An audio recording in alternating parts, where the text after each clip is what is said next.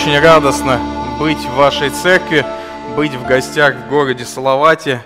Очень приятно слышать и видеть вас и наблюдать за вашей церкви, церковью. И я очень радуюсь, что вас здесь в Салавате э, достаточно много верующих, но с другой стороны, если сравнивать с тем количеством жителей в Салавате, около 156 тысяч, то вас не так уж и много. Но я верю, что вы будете расти, глядя на вашу церковь, глядя на то, как вы молитесь, на то, как вы благовествуете, глядя на то, к чему вас призывает пастор, сколько молиться, как переживать за этот грешный мир, погибающий мир. Я уверен, Господь пошлет пробуждение. И здесь в Салавате будет не 100 верующих и, и не 200, а намного больше – и Господь это пошлет и, и благословит. Аминь. Можно, можно садиться. А, кстати, поздравляю также вас, жители Салавата, с Днем города. Вчера он был, я вчера за пять минут до салюта узнал, оказывается, День города. И кажется, это же не христианский праздник, и не нужно с ним поздравлять с кафедры. Но для меня это христианский праздник – Потому что День города – это очень хороший повод молиться за этот город.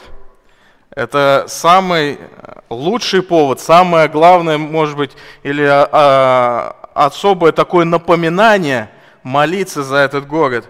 Потому что в этот день весь город объединяется какой-то общей идеей.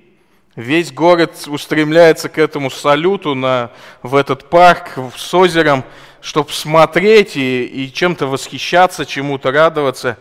И это большое наше желание, чтобы эти люди восхищались не праздником этим, но чтобы они также устремлялись к Господу нашему Иисусу Христу. Потому что мы видим, к чему увлечено сердце этих людей, к чему они идут. Поэтому, друзья дорогие, пусть День города будет всегда для вас таким особым днем молитвы а может быть днем, когда вы будете с постом молиться за свой город, чтобы Господь послал пробуждение. Пусть это будет также и другие дни, когда другие праздники. Глядя на этот мир, глядя на это общество, мы видим, как много в этом мире жестокости.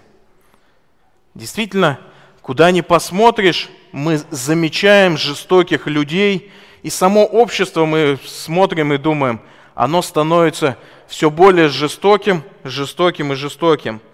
Люди, кажется, сами по себе уже стали жестокими. Редко увидишь доброту, такую настоящую доброту, настоящую любовь, настоящее сострадание. На чужих людей не обращают внимания. Мне рассказывал один брат, как он подскользнулся на улице, повредил спину и не мог встать. И мимо него проходили люди и не останавливались. И он, он ждал, пока он не начал звать на помощь. Потом кто-то остановился, помогли ему встать, вызвали скорую помощь, чтобы увести его. Но он лежал и видел, что люди все заняты чем-то своим.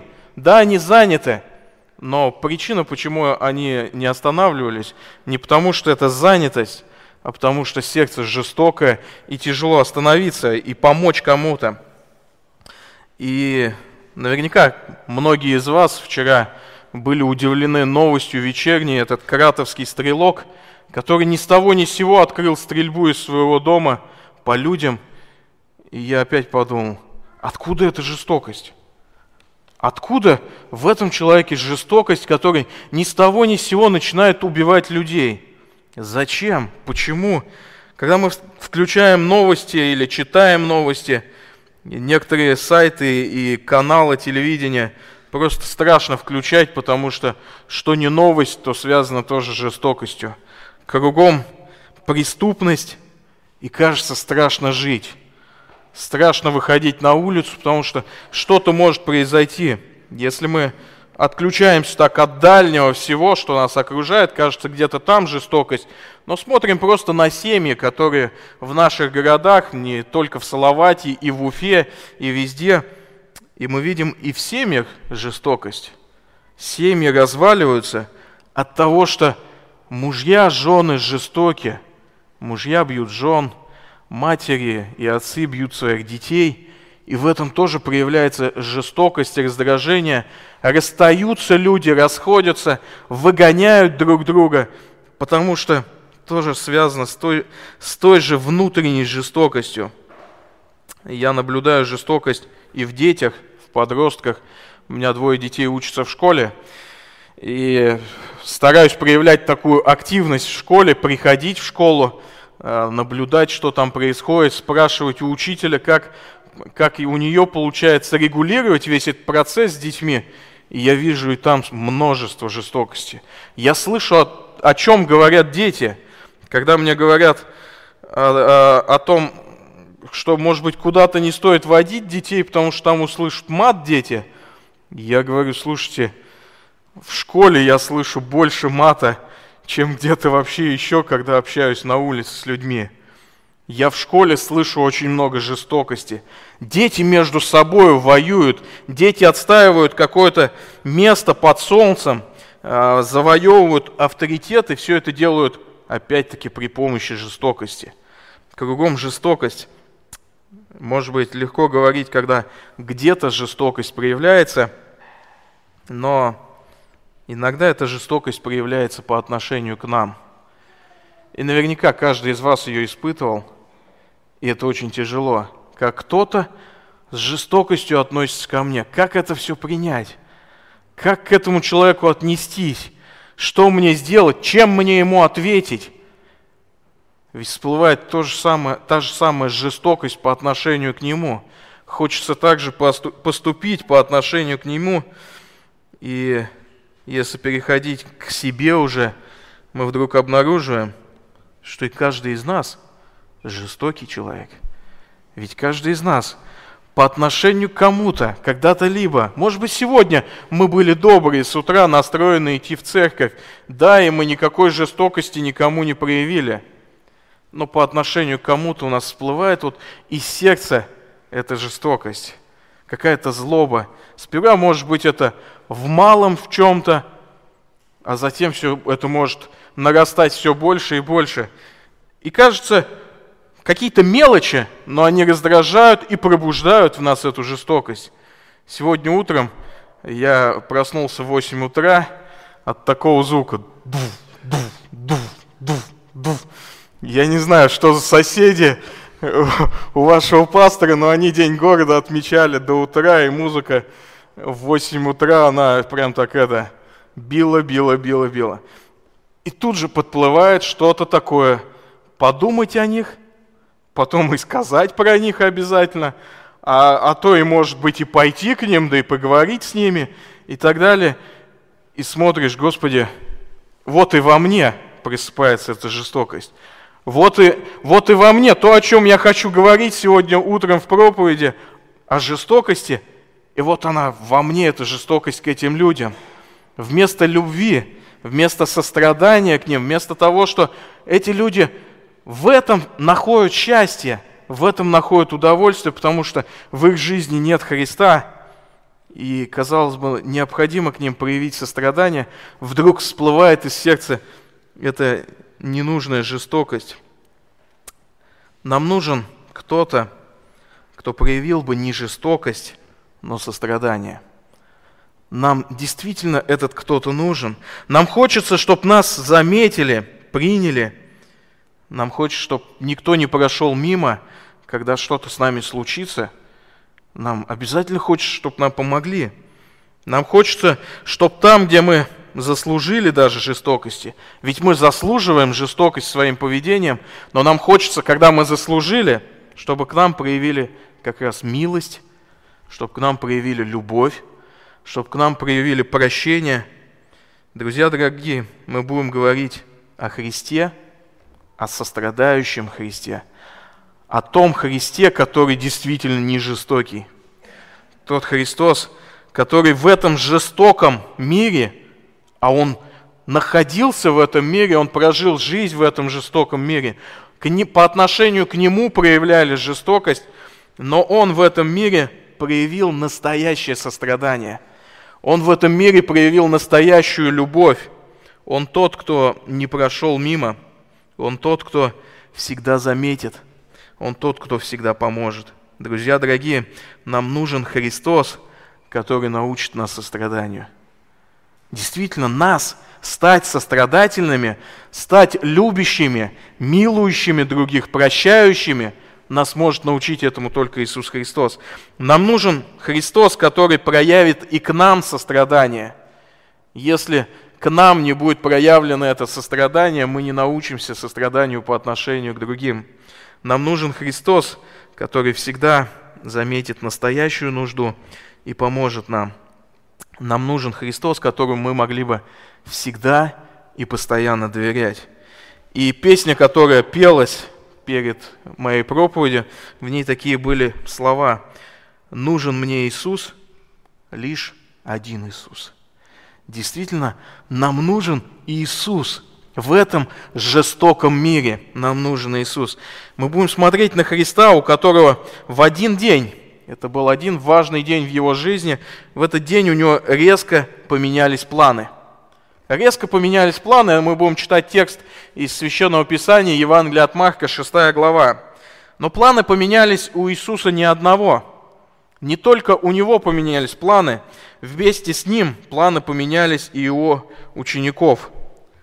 Мы будем смотреть на Христа, который в этой непростой ситуации, когда меняются планы, когда что-то идет не так, как планировали те же ученики, Иисус принимает мудрейшее решение, и в этом мудрейшем решении Он становится для нас, друзья дорогие, примером настоящего сострадания, настоящей жалости по отношению к другим. Мы мало сегодня видим таких людей сострадающих. Да, в принципе, и во времена Христа таких людей было немного, а может быть и вообще не было таких людей. Помните, что происходило во времена Христа? Римская власть. Была ли она сострадательна? Была ли римская власть такая любящая по отношению к тем же иудеям, которые жили? Вообще никакого сострадания. Помните, воины как поступали, и однажды воины подошли к Иоанну Крестителю и спрашивают, что нам делать? На что им указывает Иоанн Креститель? Именно на жестокость их указывает. Иоанн Креститель им отвечает, никого не обижайте, не клевещите и довольствуйтесь своим жалованием. Первое, что он говорит, никого не обижайте – Имея вот эту власть определенную, воины могли легко воспользоваться, кого-то обидеть, кого-то обвинить и получить себе что-то больше. Это жестоко, и Иоанн их за это обличал. Может быть, ладно, это воины, это римляне, они были воспитаны в этой жестокости, они были такие плохие люди. Конечно, они могут быть такими, но, может быть, иудеи сами были добрые – и они тоже были жестоки. Помните, даже последователи Иисуса, 12 учеников, и среди них есть два ученика, которым Иисус дал прозвище «сыны грома». Вот они могут так громыхать, что страшно становится. Эти сыны грома проходят через э, Самарию вместе с Иисусом. Иисуса Христа не принимают в этом обществе, и что они предлагают? Мы сведем огонь. Легко. Уничтожим этих негодных людей. Что еще с ними делать? Что их терпеть сколько можно? Они самого Мессию отвергают. Давайте мы сведем огонь. Это жестокость. Сегодня общество нисколько не отличается от них, да и в том числе и мы, и глядя в церковь, мы можем тоже увидеть, как и церковь проявляет определенную жестокость мы можем заметить жестокость по отношению к этому миру.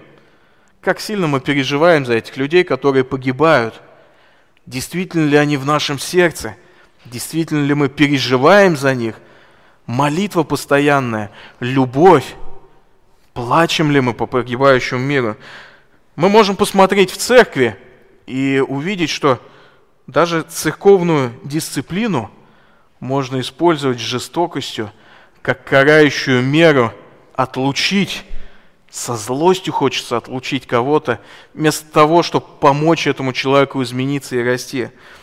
Мы представляем себя на месте власть имеющих и говорим, вот если бы я был у власти, как бы я поступил с этим человеком. Я бы давно уже разрешил этот вопрос, и этот человек не приносил бы никому никаких проблем. Везде у нас это проскальзывает, жестокость. Друзья дорогие, и только Христос по-настоящему был сострадающим. Итак, мы откроем Евангелие от Марка, 6 глава, и прочитаем 5 стихов с 30 по 34 стих. И особое внимание сосредоточим на 34 стихе. Итак, Евангелие от Марка, 6 глава, с 30 по 34 стих. «И собрались апостолы к Иисусу и рассказали Ему все, и что сделали, и чему научили. И сказал им, «Пойдите вы одни в пустынное место и отдохните немного, ибо много было приходящих и отходящих, так что и есть им было некогда.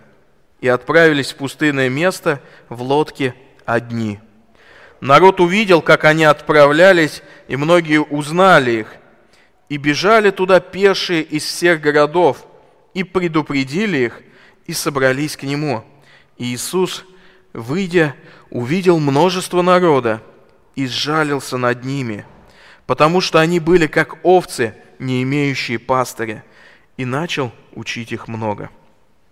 Да благословит нас Господь, размышляя над этим текстом, применять его также и к себе.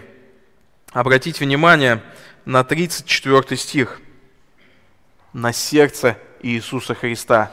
Когда Он вышел, увидел множество народа, что с ним произошло? Он сжалился. Он сжалился. Это то, что им двигало. Жалость к этим людям. Это то, что в нем жило. Это внутри его жило сострадание по отношению к этим людям. Мы видим Христа сострадающего, милосердного Христа. Итак, первое, на что хочется обратить внимание, сострадающий Христос, он видит истинную нужду. Сострадающий Христос видит истинную нужду. Посмотрите еще раз на эти стихи. Народ увидел, как они отправлялись, и многие узнали их, и побежали туда пешие из всех городов, предупредили других и собрались к нему, и Христос, видя, увидел их, жалился, и причина, потому что они были как овцы, не имеющие пастыря. Христос эту причину увидел. Христос увидел эту истинную нужду. Ученики, скорее всего, этого не увидели. Они этого не заметили. Всем нам хочется в принятии какого-то сложного решения увидеть истинную нужду. Когда мы выбираем так поступить или так, где же по-настоящему нужда? Где же правильно, как же правильно мне поступить? Всем нам этого хочется, когда стоишь перед выбором между двумя делами, выбрать то, что действительно важно. Потому что мы понимаем, что за двумя зайцами погонишься, ни одного не догонишь. Всем нам хочется не ошибиться в этом выборе. Всем нам хочется вкладываться в вечное, а не во временное. К сожалению, мы часто смотрим на свой прожитый день и видим, что оно было потрачено, время было потрачено не так, как мне бы хотелось. Мы смотрим на прожитый год и с сожалением признаем, что год был потрачен не так, как хотелось. Размышляя об отношениях с Господом, как мои отношения с Господом за прошедший год улучшились, понимаешь, да не намного улучшилось, и сожалеешь об этом. Мы смотрим на прожитую неделю и обнаруживаем, что на неделе не было времени, может быть, побыть с семьей, что очень важно, или иметь общение с церковью. А, мы не замечаем, как прилетает иной раз время от воскресенья до воскресенья, когда сидишь Э, в воскресенье на богослужении, и вдруг вспоминаешь, что вся неделя прошла как-то в суете, без Бога. Думаешь, Господи, почему же я так прожил? Как же мне видеть эту настоящую нужду, истинную нужду, чтобы посвящать свое время так же, как Ты, тому настоящему, важному, вечному? Мы не замечаем этого. Дорогие друзья, нам нужно размышлять о Христе, который действительно видел истинную нужду. Он знает, как строить планы, не временные планы, вечные. Он не ошибается, когда сталкивается с непредвиденной ситуацией. Он проживал дни, о которых никогда не жалел. Он уделял время тем людям, которым это было действительно нужно. Он выбирал между двумя делами именно то, что очень важно. Давайте посмотрим э, такой контекст, что уже показал Христос своим ученикам и чему ученики учились у Христа. Все Евангелие от Марка, оно сосредоточено на Иисусе Христе. Если даже посмотреть на самый первый стих, который многие называют даже названием Евангелия, там начинаются слова «Начало Евангелия Иисуса Христа, Сына Божьего». Вся книга – это Евангелие об Иисусе Христе. Все об Иисусе Христе. Иисус Христос такая центральная личность, о которой Марк хочет рассказать и показать, каков Он. Далее евангелист Марк показывает власть Христа, которую Христос доказывает. Сперва учит, власть в учении, затем показана власть изгонять бесов, такой духовный мир, показана власть над болезнями, показана власть над ритуальной нечистотой, когда Христос очищает прокаженного, затем показана власть прощать грехи, и, наконец, Христос говорит, что Он еще имеет власть над субботой и над всей религиозной системой, которая имеется в Иудее. И ученики это тоже видят. Они видят эту власть. Далее, примерно с 4 главы, Христос сосредотачивает все внимание на учениках, и Он начинает их наставлять, их взращивать. И в этих общениях с учениками ученики видят характер Христа – они уже видят не только власть Его, не только то, как Христос всем управляет, но видят Его характер, какой Он внутри. И само Евангелие от Марка, оно показывает Христа в таком уникальном виде. Страдающий царь. Он царь, но он пришел послужить, пострадать. И с одной стороны это титул – с другой стороны, это показан его характер. И в данной ситуации Христос тоже показывает свой характер ученикам. И ситуация еще уникальна тем, что э, ученики приплыли в это место совсем с другой целью. Давайте посмотрим на ту нужду, которая была у учеников. И как это похоже на нас, когда у нас тоже есть такая же нужда, как у учеников, но вдруг кто-то покушается на эту нужду. Какая была нужда у учеников? Мы не просто так прочитали с 30 стиха. Нужда была отдохнуть. Посмотрите, 30 стих. «Собрались апостолы к Иисусу и рассказали Ему все, и что сделали, и чему научили. Он сказал им, пойдите вы одни в пустынное место и отдохните немного. Ибо много было приходящих и отходящих, так что и есть им было некогда. И отправились в пустынное место в лодке одни. У них была нужда отдохнуть. Ученики хорошо потрудились, реально потрудились. Если мы посмотрим чуть выше, шестую главу, начале главы, когда Христос их отправляет по городам проповедовать, что-то вроде такой экспедиции миссионерской, только мы ездим по церквям, а это людей отправляют в незнакомые города, они идут и проповедуют. Они возвещают Евангелие, они проповедуют Царствие Божие, они говорят о Мессии. Не везде, возможно, их принимают, где-то принимают. Вот они собрались наконец-то обратно к Иисусу. Они проповедовали. Эта проповедь, это был труд, это физическая усталость. Они заслужили отдохнуть. И, может быть, их и где-то не принимали, возможно, их выгоняли, потому что Христос их предупреждал, если вас не примут, отряхните обувь свою и идите дальше. Возможно, где-то были такие ситуации. И это тоже такая психологическая усталость. Скорее всего, их проповедь занимала длительное время.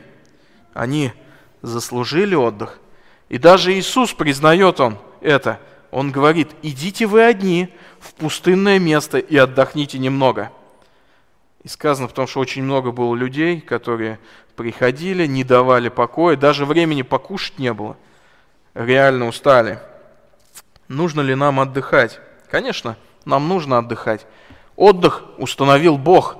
Если мы просто посмотрим на бытие, на первые главы, мы видим, что Господь сам установил отдых. Более того, вторая глава Бытия сказано, что Бог сам отдыхал в седьмой день. Он почил, о нем так сказано. Бог определил время для труда и определил время для отдыха. Далее в законе Моисеевом даже было запрещено работать или запрещено не отдыхать. В субботу нужно было посвятить отдыху обязательно. Ученики нуждались в этом отдыхе. Это серьезная нужда. В планах Иисуса, в планах учеников было отправиться отдыхать. И что может помешать отдыху? Должны ли они были защищать свой отдых? Как и мы, когда нуждаемся в отдыхе, и как часто, очень часто, когда нам хочется отдохнуть, перед нами встает выбор – отдохнуть или что-то сделать другое. Появляется какая-то нужда, которую мы не планировали. И вот стоит вопрос, отдохнуть мне или что-то другое сделать. Пришел с работы, хочется отдохнуть, а тебя окружают дети, которые виснут на тебе, которые просят, чтобы ты с ними побыл. Они что, не понимают, что я устал, что ли? Понимают, наверное. И вот стоишь перед выбором, отдохнуть или уделить время семье и детям. Может быть, у тебя тяжелый день, вечером тоже отдохнуть не получилось, так как вдруг неожиданно гости какие-то пришли. Все время провел с ними, гости ушли, кажется, надо отдохнуть, а жена просит помочь убрать после этих гостей. И снова перед вопросом, отдыхать или помогать, заслужил я отдых? Кажется, заслужил трудился весь день. Может быть, э, грузит как-то на работе или на учебе, а вечером репетиция или домашнее общение, или домашняя церковь, как называем мы сегодня, может быть, еще что-то. И понимаешь, я же устал. Зачем мне идти еще куда-то? Господь же хочет, чтобы я отдохнул. И опять перед выбором. И опять какая-то нужда. И действительно, истинная ли это нужда, или, может быть, все-таки лучше отдохнуть? То же самое относится и к детям.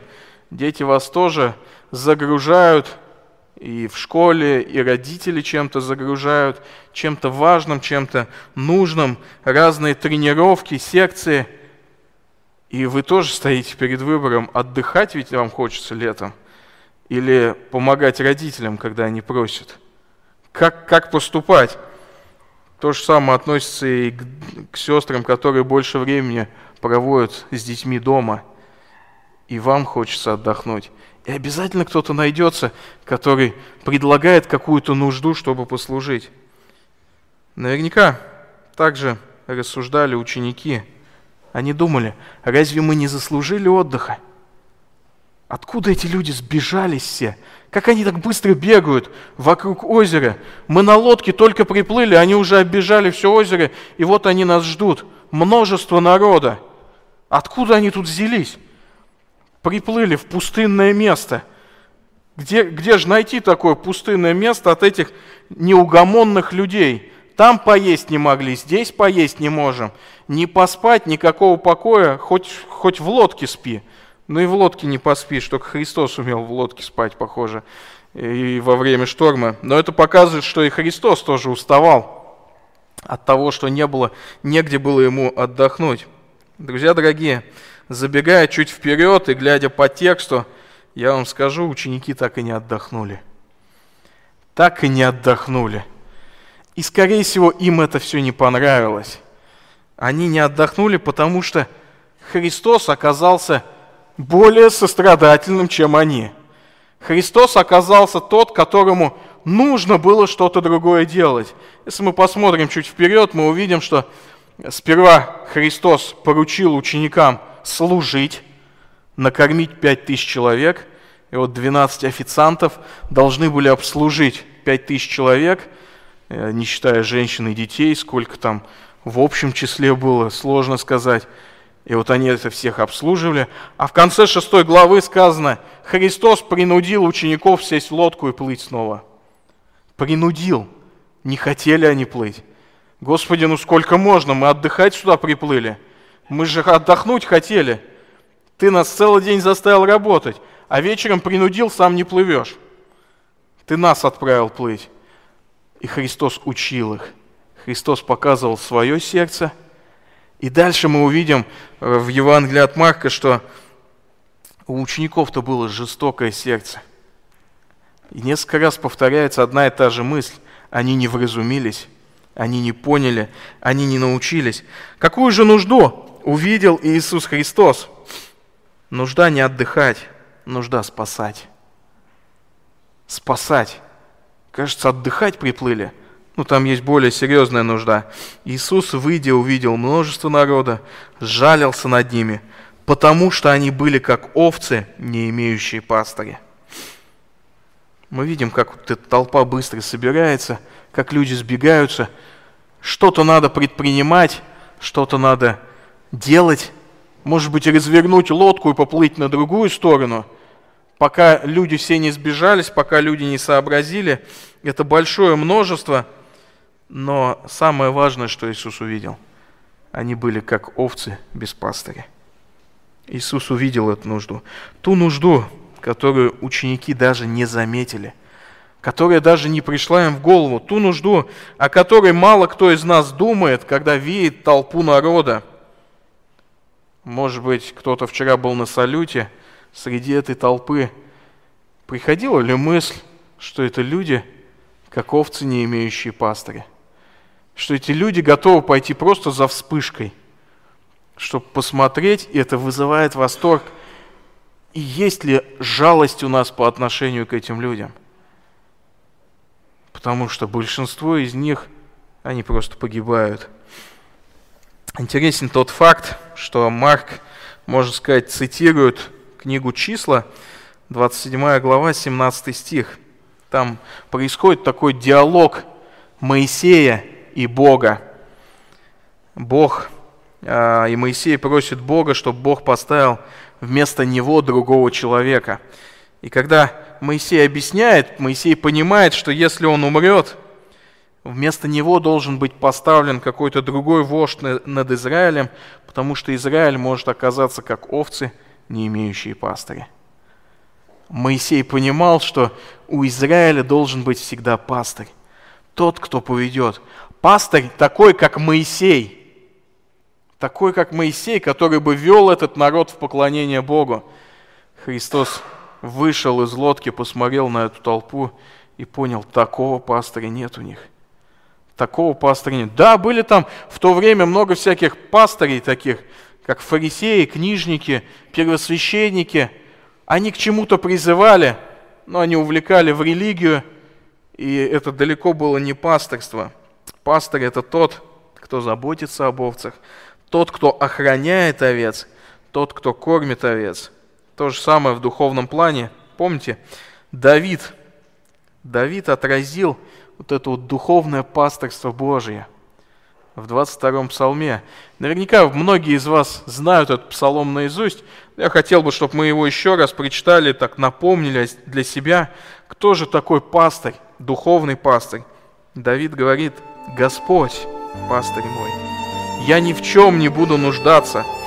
Он покоит меня на злачных пажитях и водит меня к водам тихим. Подкрепляет душу мою, направляет меня на стези правды ради имени своего. Если я пойду и долиною смертной тени, не убоюсь зла, потому что ты со мной, твой жезл и твой посох, они успокаивают меня. Ты приготовил предо мной трапезу в виду врагов моих, умастил елеем голову мою, чаша моя преисполнена. Так благость и милость да сопровождают меня во все дни жизни моей, и я прибуду в доме Господнем многие дни. Господь пастырь, Господь настоящий пастырь, имеющий это пастырское сердце. И Христос увидел, что эти люди заблудились просто. Они без пастыря. Он жалился. Эти слова были обвинением тем, кто должен был пасти этот народ. У них были пастыри, но эти пастыри, они отвергли Христа. И в Евангелии мы это четко видим. В третьей главе это отвержение, когда пришли книжники из Иерусалима и дают такой выносит вердикт. Иисус изгоняет бесов силою сатаны. Они отвергли, отвергли настоящего пастыря. В шестой главе, когда Христос приходит в начале главы, описано, как Он пришел в Назарет, и там Его отвергают. Пророк в своем Отечестве. Снова отвергается этот пастырь. И казалось бы, ребята, вы меня отвергли, сами виноваты. Я пойду и буду заниматься с учениками, будем отдыхать на берегу озера, отдохнем, пообщаемся, наставлю я этих учеников, и они потом дальше пойдут проповедовать. Нет, Христос их не отверг. Христос, его сердце сжалилось, глядя на них, на этих людей, и он готов был их учить. Каждый из нас в неком смысле несет ответственность за близких нам людей. И сегодня мы молились за родственников наших. И Господь для этих людей наставит тут как раз такими людьми, которые бы имели жалостливое сердце, глядя на своего родственника, на своего друга неверующего, одногруппника или одноклассника, на соработника, глядя на них. Пусть, пусть Господь поможет, чтобы наше сердце сжалилось, и мы начали молиться за них. И мы действительно переживали. Эти слова, они показали нам пасторское сердце Христа, сострадательное. Этими словами Христос учит и нас подражать Ему. Казалось бы, простые слова. Сжалился, ну вот он жалостливый такой. Про некоторых людей мы действительно говорим, а он жалостливый такой. Всех жалеет, всех жалеет. Христос сжалился, и он пожалел действительно в серьезной ситуации, когда люди погибали. Друзья дорогие, проверьте свое сердце.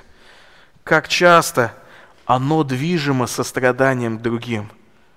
Как часто что-то я делаю по отношению к человеку, потому что у меня сострадание, потому что я действительно имею вот эту жалость, как была у Христа. Жалость к другому человеку, а не к себе. Заметьте, мы умеем сострадать по отношению к себе. Нам себя очень сильно жалко. Если особенно кто-то несправедливо по отношению к нам поступил, жалко нам себя. Почему без сострадания ко мне относится? Но нам стоит смотреть, как много сострадания у нас к другим.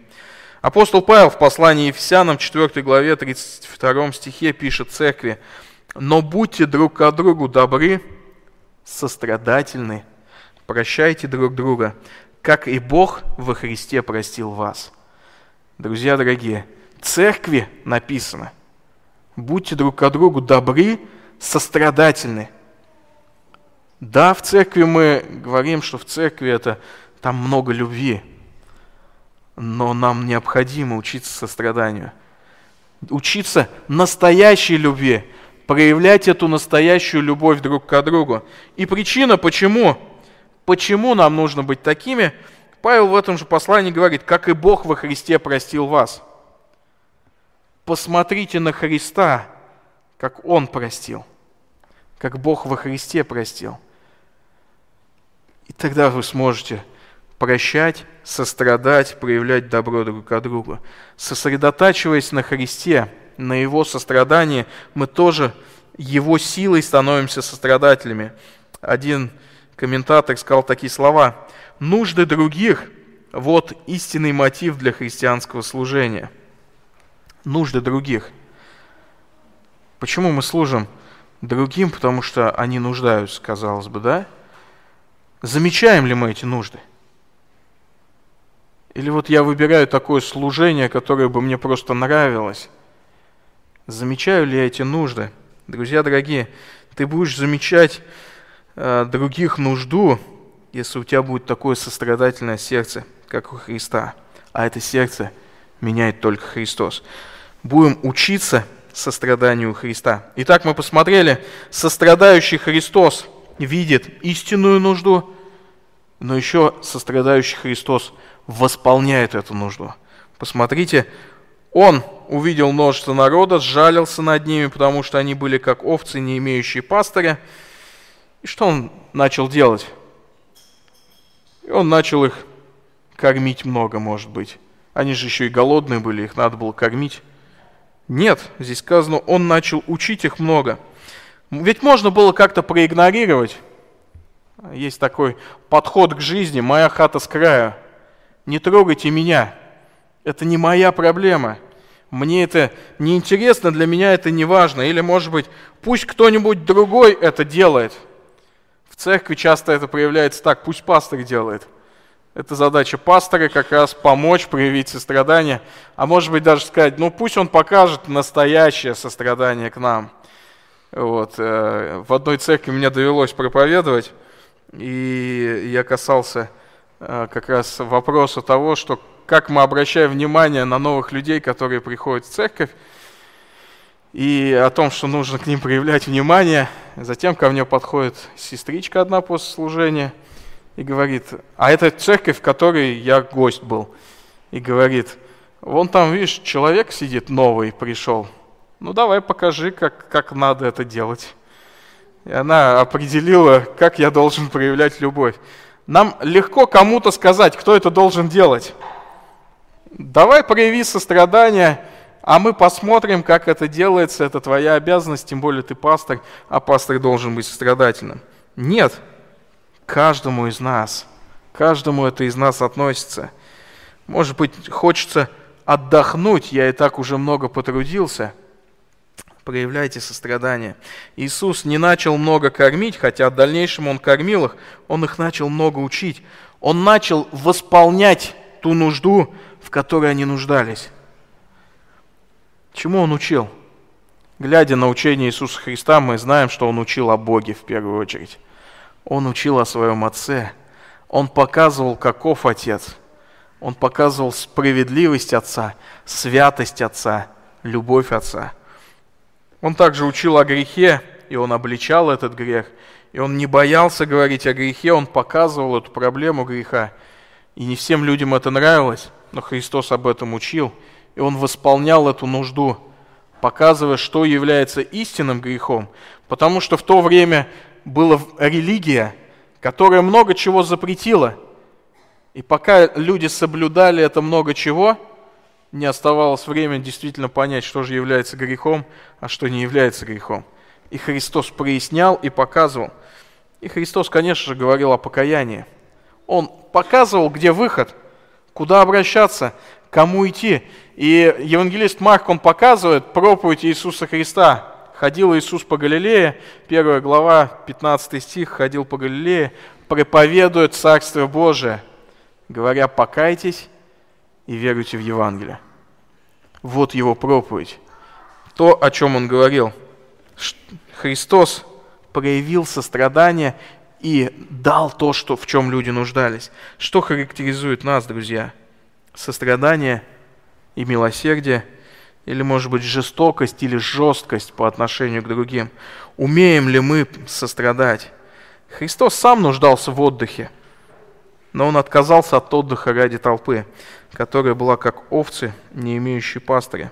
Но давайте, друзья, немного отвлекемся от этого текста, или точнее, э, э, глядя в этот текст, перейдем также и в другой текст, просто сравним себя с толпой, которая тогда оказалась на берегу моря. Были ли мы в такой ситуации? Друзья дорогие, сострадающий Христос стал нашим пастырем. Ведь мы оказались в той же ситуации, что эта толпа. Мы как раз те люди, которые жили как овцы, не имеющие пастыря. В книге Исаия, 53 главе, 6 стихе, Исаия, пророчествуя так вот о будущем, о Христе, говорит, «Все мы блуждали, как овцы, совратились каждый на свою дорогу, и Господь возложил на него грехи всех нас». Исаия говорит, все, все блуждали – как, как это животное овца, да, заблудилась. Исаия говорит, абсолютно все, все заблудились, все совратились, ушли на другую дорогу, пошли по своим делам, а Господь возложил на Христа наши грехи, грехи всех нас. И в Евангелии от Иоанна, 10 главе 7 стиха прочитаем эти слова, в которых тоже говорится о пасторстве Христа – Итак, опять Иисус сказал им, «Истина, истинно говорю вам, что я дверь овцам. Все, сколько их не приходило предо мною, суть воры и разбойники, но овцы не послушали их. Я есть дверь, кто войдет мною, тот спасется, и войдет, и выйдет, и пажить найдет. Вор приходит только для того, чтобы украсть, убить и погубить. Я пришел для того, чтобы имели жизнь и имели с избытком. Я есть пастырь добрый, пастырь добрый полагает жизнь свою за овец. Друзья дорогие, Иисус Христос стал нашим пастырем. Мы та толпа, которая нуждалась в нем. Мы та толпа, как, который, о которых сказано, что они были как овцы, не имеющие пастыря. И представьте себе, если бы Христос, глядя на нас, на нас нуждающихся, вдруг сказал, у меня нет времени на тебя, я устал. Ты подожди своего часа, может быть, когда-нибудь, когда вовремя ты подойдешь ко мне, я тебе окажу помощь. Христос так не сделал. Христос говорит, я пастырь добрый, который полагает жизнь свою за овец. Он даже жизнь свою отдал за нас с вами. Дальше Иоанн пишет, а наемник не пастырь, которому овцы не свои. Он видит приходящего волка, оставляет овец и бежит. И волк расхищает овец и разгоняет их. А наемник бежит, потому что наемник и не родит об овцах. И Христос снова повторяет, «Я есть пастырь добрый, и знаю моих, и мои знают меня». Друзья дорогие, обратите внимание, пастырь знает своих. Представьте себе, Христос пастырь, у которого много овец, но он знает лично меня. Он знает меня. Он определяет, сложно как-то знать всех по имени. Казалось бы, да, нам сложно запомнить 100 человек и знать каждого здесь, в церкви, а Христос знает каждого. Подумайте, ваш пастырь, он вас лично знает – Абсолютно все знает. Каждую нужду, каждую боль, каждую радость. Он готов ее разделять с вами и говорит, и мои знают меня тоже. Потому что особое отношение, особая близость с пастырем. Христос говорит, как Отец знает меня, представьте себе, отношения с Отцом Христа, как Отец знает меня, так и я знаю Отца, и жизнь мою полагаю за овец. Есть у меня и другие овцы, которые не сего двора, и тех надлежит мне привести. И они услышат голос мой, и будут одно стадо и один пастырь. Потому любит меня Отец, что я отдаю жизнь мою, чтобы опять принять ее. Никто не отнимает ее у меня, но я сам отдаю ее. Имею власть отдать ее, и власть имею принять опять ее.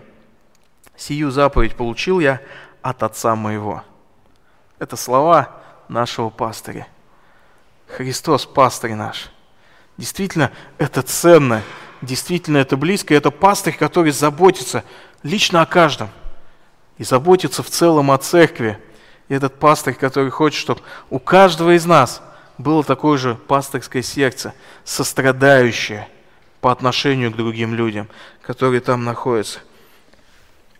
Друг дорогой, может быть, слышащие эти слова о пасторе, что Христос стал пастором, задай себе вопрос, а для меня ли Он стал пастором? Действительно ли в твоей жизни Иисус Христос тот настоящий пастырь? Или, может быть, ты до сих пор вот блуждаешь и ищешь, где же, где же найти покой, где же найти радость? Постоянно влечет тебя куда-то в другую сторону от Христа – Стал ли Христос тем пастырем, за которым тебе хочется идти? Потому что, идя за Ним, ты действительно будешь иметь вот это питание, духовное питание и радость. В самом начале мы говорили о том, что в этом мире очень много жестокости. Очень много жестокости. Жестокость в обществе. Жестокость мы видим просто по телевизору, в новостях, в фильмах. Жестокость мы видим в семьях – жестокость мы видим по отношению к нам, заглядывая в свое сердце, мы сами видим, что и мы тоже жестоки. И это наше сердце такое. И возникает вопрос, кто проявит сострадание? Кто же по-настоящему сострадательны. Друзья дорогие, мы изменить себя не можем, но у нас есть Христос. Христос, который стал нашим пастырем, который желает быть в близких отношениях с нами и который нас учит быть сострадающими по отношению к другим, который нам дает эту силу сострадать по отношению к другим. Но эта сила есть только тогда, когда мы имеем близость с Ним – когда мы находимся в этих отношениях, в тех отношениях, когда Он знает нас, и мы знаем Его. Христос проявил сострадание к людям в той ситуации. Христос проявил сострадание каждому из нас в нашей ситуации. У каждого история своя, своя история, как мы были где-то, как подобно тем людям, находясь на берегу моря, Христос проявил это сострадание, когда спас нас – и Христос ждет, что и вы будете сострадательны к окружающим людям, сострадательными к, этому городу, жителям Салавата, переживая за них, восполняя их настоящую нужду, нужду в пастыре. Аминь. Давайте мы помолимся.